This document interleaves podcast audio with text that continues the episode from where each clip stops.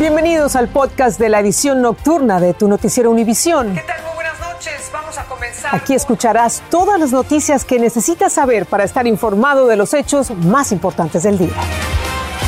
Es miércoles 20 de octubre y estas son las principales noticias. Casi dos millones de inmigrantes fueron detenidos en la frontera en el año fiscal que terminó en septiembre, batiendo un récord de 35 años. Más del 60% terminó deportado. Millones de familias indocumentadas aún no reciben los cheques de crédito tributario por hijo. Esto se debe a retrasos en la entrega de sus números de identificación tributaria, conocido como ITIN. O sea, necesitamos esa ayuda del gobierno, ¿verdad? Donde nosotros pues tenemos que comprarle algo a nuestros hijos. Y el crimen organizado está reclutando niños como informantes mediante juegos de videos gratuitos por Internet. Los invitan a jugar series violentas en horas en las que no tienen supervisión en el hogar. Comenzamos. Este es Noticiero Univisión Edición Nocturna con Patricia Yañor. ¿Qué tal? Bienvenidos. Vamos a iniciar con una cifra récord de detenciones en la frontera. Según el periódico The Washington Post, la patrulla fronteriza detuvo a casi dos millones de migrantes a lo largo de la frontera con México durante el año fiscal que terminó en septiembre. Este es el mayor número registrado desde hace 35 años. Alrededor del 61% de los casi dos millones de detenciones ha terminado en una deportación express debido a una ley que la administración Trump activó al iniciarse la pandemia, conocida como el título 42, que permite saltar los protocolos normales. El actual gobierno ha señalado como causa del aumento las dificultades económicas desatadas por la pandemia en nuestros países en América Latina. Y entre esos millones de migrantes se encuentra una familia hondureña que ha intentado entrar a Estados Unidos varias veces sin tener mucha suerte. Han tratado de cruzar la frontera con sus niños por diferentes puntos de Texas, de Arizona, pero sin éxito. Esta vez cruzaron de nuevo y fueron trasladados a un centro de detención. Oscar Gómez nos cuenta su historia. Los últimos rayos del sol se dejan ver en la frontera de Yuma. A lo lejos aparece una familia de cinco, una niña, dos niños con sus padres. Son hondureños que cruzan la frontera por quinta vez. Por allá por Piedra Negra, allá por la otra frontera, pero tampoco los han dejado cruzar. Al no poder cruzar por Texas, decidieron moverse a la frontera de Yuma en Arizona, donde lo han intentado varias veces, pero han sido rechazados. Ya de aquí, esta vez yo he cruzado por aquí dos veces, con estas son tres veces. ¿Y la han deportado? Sí. ¿Y qué le hace pensar que ahora la van a dejar aquí? No sé, vine a intentarlo. El flujo migratorio es incontrolable donde los agentes no dan abasto al punto que en el lugar no hay vigilancia, solo una van que llega con frecuencia a recoger inmigrantes. No nos dicen nada. La última vez que, que me tiré por aquí me llevaron hasta San Diego, California.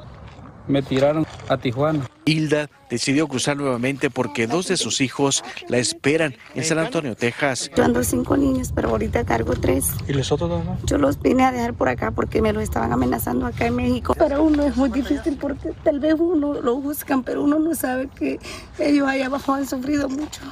Antes de que se escondiera el sol, los niños cruzaron primero, luego sus padres, y en minutos llegó el transporte para llevarlos a un centro de detención. A pesar de ser deportados en cuatro ocasiones y posiblemente una quinta vez, esta familia dice que van a continuar cruzando esta puerta en Yuma, porque su deseo es estar en los Estados Unidos. En Yuma, Arizona, Oscar Gómez, Univisión. Por otra parte, el gobierno de Biden también eliminó una polémica medida migratoria de su predecesor, Donald Trump. Acabó con las cuotas de casos que le asignaban a los jueces de inmigración. Muchos de estos magistrados se retiraron o cambiaron de funciones al considerar que la política de cuotas debilitaban su autoridad y su discreción para tomar decisiones. Como nos dice Pablo Gato, el cambio fue celebrado por los activistas.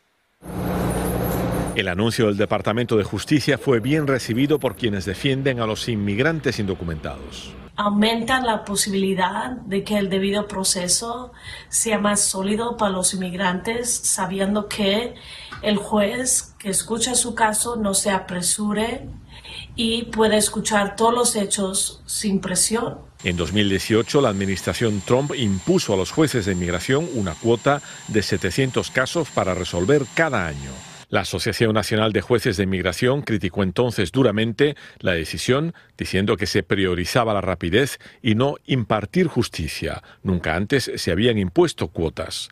Esta suspensión es un paso excelente, declaró ahora la asociación. El fiscal general Mary Garland finaliza con esta práctica de las cuotas. La nueva actuación se enfocará en el equilibrio y la equidad para los diferentes tipos de casos, declaró el Departamento de Justicia.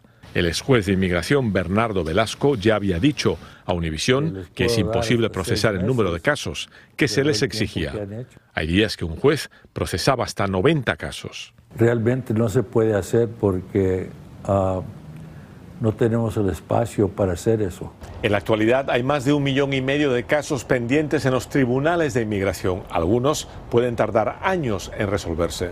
¿Cuál es la solución? Solo se puede solucionar con un mayor número de jueces. Pero otros apoyan las medidas que tomó Trump. El sistema migratorio funcionó por muchísimos años, estaba bien, eh, le damos oportunidades a las personas que sí se merecían venir a este país. Este es un paso más de Biden para distanciarse de ciertas partes de la política migratoria de Trump.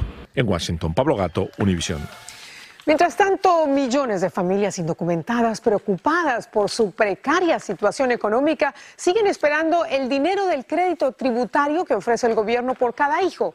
Desde Washington, Claudia Uceda nos dice cuáles podrían ser las causas de estos retrasos en la ayuda que ya suma varios meses. Esa madre hondureña y su pequeño de tres años aún no reciben el pago mensual de 300 dólares del crédito tributario por hijo. Llevo dos meses de renta que todavía no las he pagado. A esta otra madre indocumentada le ocurre lo mismo. Yo tengo una niña de 18 meses, pues la necesidad económica pues la, la tengo porque la verdad pues uh, no estoy trabajando. Le pasa lo mismo a más de 10 millones de los 73 millones de niños elegibles para estos pagos mensuales del gobierno. En el caso de estas dos familias, aún no reciben sus cheques porque declararon sus impuestos por primera vez y el gobierno se está demorando más de cinco meses en darles su número de ITIN. A Mayra le acaba de llegar su número de ITIN después de más de cinco meses, pero aún no recibe el cheque de su hijo. Me molesta mucho porque necesitamos esa ayuda del gobierno, ¿verdad? La organización CASA ha recibido al menos 80 quejas de personas que lleva casi o más de cinco meses que aún no reciben sus números ITIN. Esto es algo sistemático del IRS que afecta en todo el país y debe haber miles y miles de inmigrantes sufriendo esta situación. Para poder acceder al beneficio uno tiene que tener o el Social Security Number o el ITIN Number. El Servicio de Rentas Internas le dijo a Univision que debido a la pandemia se están reportando retrasos en la actualidad. Se están tramitando los formularios de los números de ITIN que se recibieron en junio. En Washington, Claudio Seda, Univision. En una corte del sur de la Florida, Nicolás Cruz se declaró culpable de asesinar en febrero de 2018 a 17 personas y de herir a otras 17 en una escuela de Parkland, a la que entró disparando con un rifle. Como había anticipado su defensa, Cruz, de 23 años, aceptó los 34 cargos que enfrentaba durante una audiencia en la que se dio prioridad a la asistencia de familiares de víctimas y a los sobrevivientes. La declaración de culpabilidad podría acarrearle la pena de muerte. Y también en Florida, equipos forenses tratan de determinar si los restos humanos encontrados en una zona pantanosa son los de Brian Laundrie, buscado por el asesinato de su novia, Gaby Petito. El proceso de identificación tardaría algunos días. Algunas pertenencias de Laundrie fueron halladas junto a estos restos en un área donde habitan caimanes, serpientes y otros animales salvajes. Anay Rivero nos dice cómo se llegó a este hallazgo. Luego de 32 días de búsqueda, las autoridades informan de un hallazgo que pudiera arrojar información sobre Brian Laundrie. Esta mañana en la Reserva Ecológica Carlton, en Northport, Florida, descubrieron pertenencias del hombre y algo más. Investigadores encontraron lo que parece ser restos humanos y otros objetos personales como una mochila y una libreta de apuntes pertenecientes a Brian Laundrie. Estos objetos se hallaron en una zona que hasta hace poco había quedado bajo el agua aseguran las autoridades, quienes no confirman aún si los restos humanos son de Laundry. Este es el novio de Gaby Petito, que desapareció mientras viajaba con él y que más tarde se descubrió que había sido asesinada por estrangulamiento. Esto realmente genera preguntas sobre si efectivamente Brian Laundry se quitó la vida, si se tomó el tiempo para escribir una nota de explicación, tal vez incluso de arrepentimiento, asegura este especialista. No se sabe si en el cuaderno existe alguna nota escrita por Laundry respecto a lo que sucedió con Gaby Petito de 22 años. El primero de septiembre el novio regresó sin la joven a la casa de Florida donde vivían y denunció su desaparición 10 días después. Luego él también desapareció. El cadáver de Petito fue encontrado en Wyoming el 19 de septiembre y el forense dictaminó que su muerte fue un homicidio. Los padres de Londres informaron al FBI y a la policía de Northport que tenían intención de acudir hoy a la reserva para buscarlo ya que era un lugar que frecuentaba. Los investigadores se reunieron con ellos esta mañana y fue cuando se produjo el hallazgo de sus pertenencias y restos humanos que el médico forense aún examina. Eso es todo de mi parte. Regreso contigo, Patricia. Vamos a ver si este es el desenlace de esta trágica historia. Gracias, Danay. Millones de personas que se aplicaron las vacunas contra el coronavirus de las farmacéuticas Moderna o Johnson Johnson podrán ponerse una dosis de refuerzo. Reguladores federales ya lo autorizaron y solo falta decidir cuándo y quiénes son elegibles para recibir esta tercera vacuna. También dieron el visto bueno para que los vacunados con Johnson Johnson puedan aplicarse dosis de Pfizer o de Moderna como refuerzo. La ciudad de Nueva York, tras haber obligado a todos sus trabajadores del sector sanitario y educativo a vacunarse, impondrá ahora el mismo mandato al resto de funcionarios. Tendrán hasta el viernes 29 de octubre para ponerse al menos la primera dosis de la vacuna. El alcalde Bill de Blasio precisó que aquel que no se vacune se irá a su casa sin goce de sueldo. Y muchos en este país ya empiezan a sentir la escasez de algunos productos básicos o de otros productos, incluyendo, por ejemplo, automóviles. Esto, sin lugar a dudas, está afectando la economía y el comercio. Pues bien, esta mañana tuve la oportunidad de conversar con el secretario de Transporte, Pete Buttigieg, sobre el problema con la cadena de suministros por la falta de trabajadores. 4.300.000 millones mil personas abandonaron, dejaron sus empleos solo en agosto, y esto es según el Departamento del Trabajo. En casi todas las principales industrias, secretario, no hay suficientes personas para trabajar. Y por el otro lado, usted tiene a miles de personas tratando de cruzar la frontera que desean llegar a Estados Unidos para trabajar. La pregunta es, ¿ha considerado el gobierno emitir visas temporales para estos trabajadores que vienen de Latinoamérica y de esta manera recuperar o llenar ese vacío de la alta demanda de mano de obra?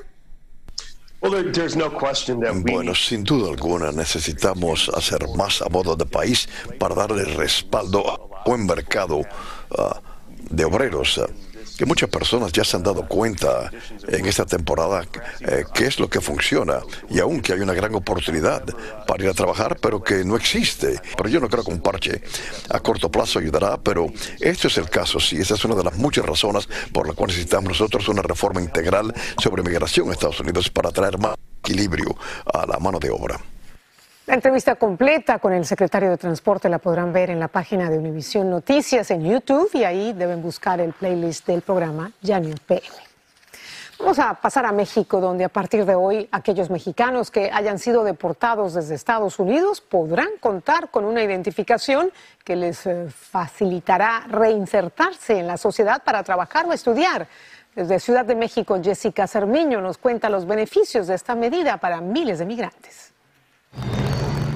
Apenas sean recibidos en este país, los mexicanos deportados desde Estados Unidos podrán tramitar su clave única de registro de población con fotografía para identificarse, abrir una cuenta bancaria, solicitar trabajo y hasta inscribirse en alguna institución educativa. Esta es una CURP temporal que se expedirá a quien no cuente con un registro de nacimiento y será fundamental para facilitar y agilizar los trámites que las y los connacionales deben hacer a fin de reintegrarse la nueva identificación fue presentada por el subsecretario de Gobernación al canciller mexicano durante la mesa de atención especial para familias repatriadas. Esta CURP, como se le llama, es la primera que tiene fotografía. Tendrá una vigencia de 180 días y podrá ser tramitada también por refugiados inmigrantes que se encuentren legalmente en México. Esta cédula de registro de población se podrá este, adquirir en los 11 puntos de repatriación ubicados en la frontera norte del país y en seis aeropuertos del interior de la República. Y no creo que nos den trabajo solo con eso, porque la mayoría de las empresas piden papeles de estudio. Es que la deportación de mexicanos sigue en aumento y la mayoría no tiene un acta de nacimiento. Entre enero y el 14 de octubre de este año, más de 181 mil mexicanos han sido repatriados hacia México desde Estados Unidos, un 18% más que en el mismo periodo de 2020.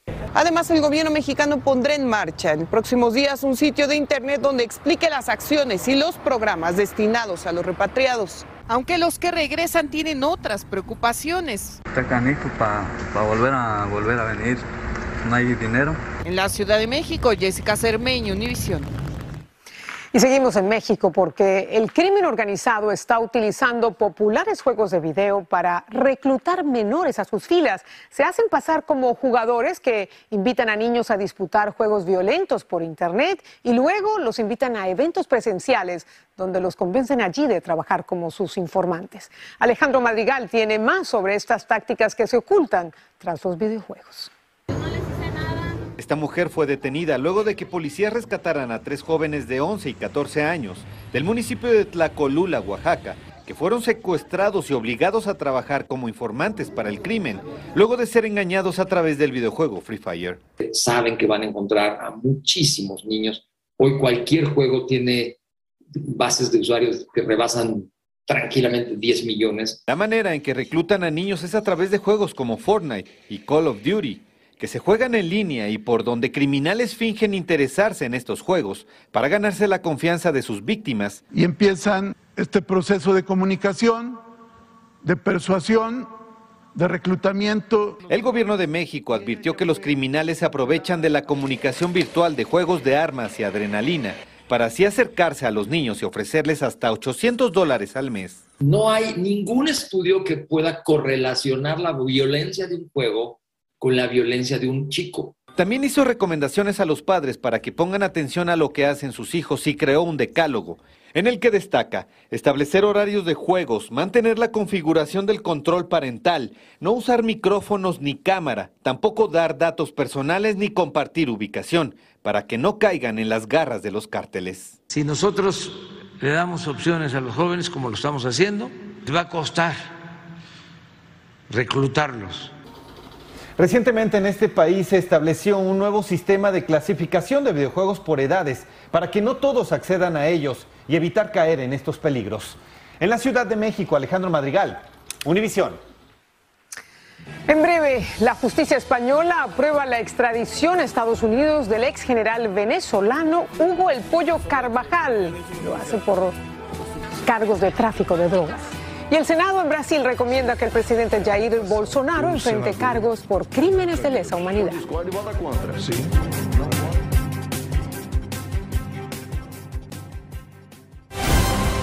Estás escuchando el podcast de tu noticiero Univisión.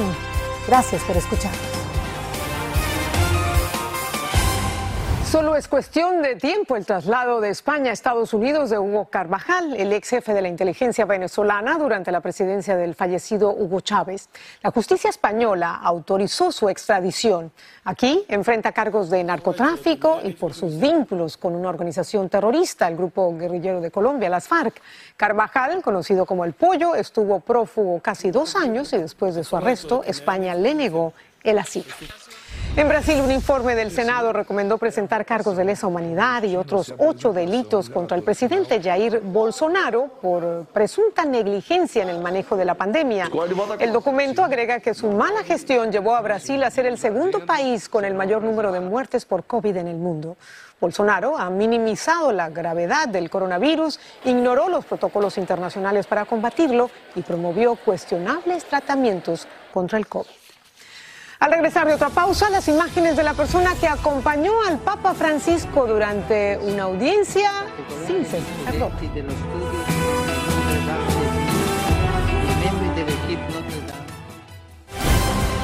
Estás escuchando el podcast de tu noticiero Univisión. Gracias por escuchar.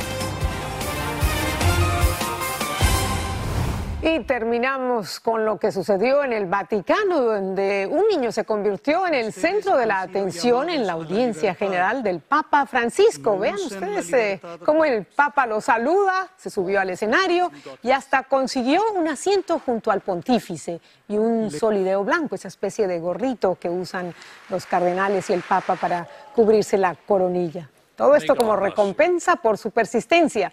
El niño se acercó a Francisco al comienzo de la audiencia sin que los funcionarios de seguridad intentaran detenerlo. El menor, que según el Papa tenía una limitación médica, subió y bajó del escenario con total libertad y por supuesto se llevaron sus familiares estas bellas fotos. Gracias, buenas noches, que descansen. Así termina el episodio de hoy de Tu Noticiero Univisión. Gracias por escucharnos.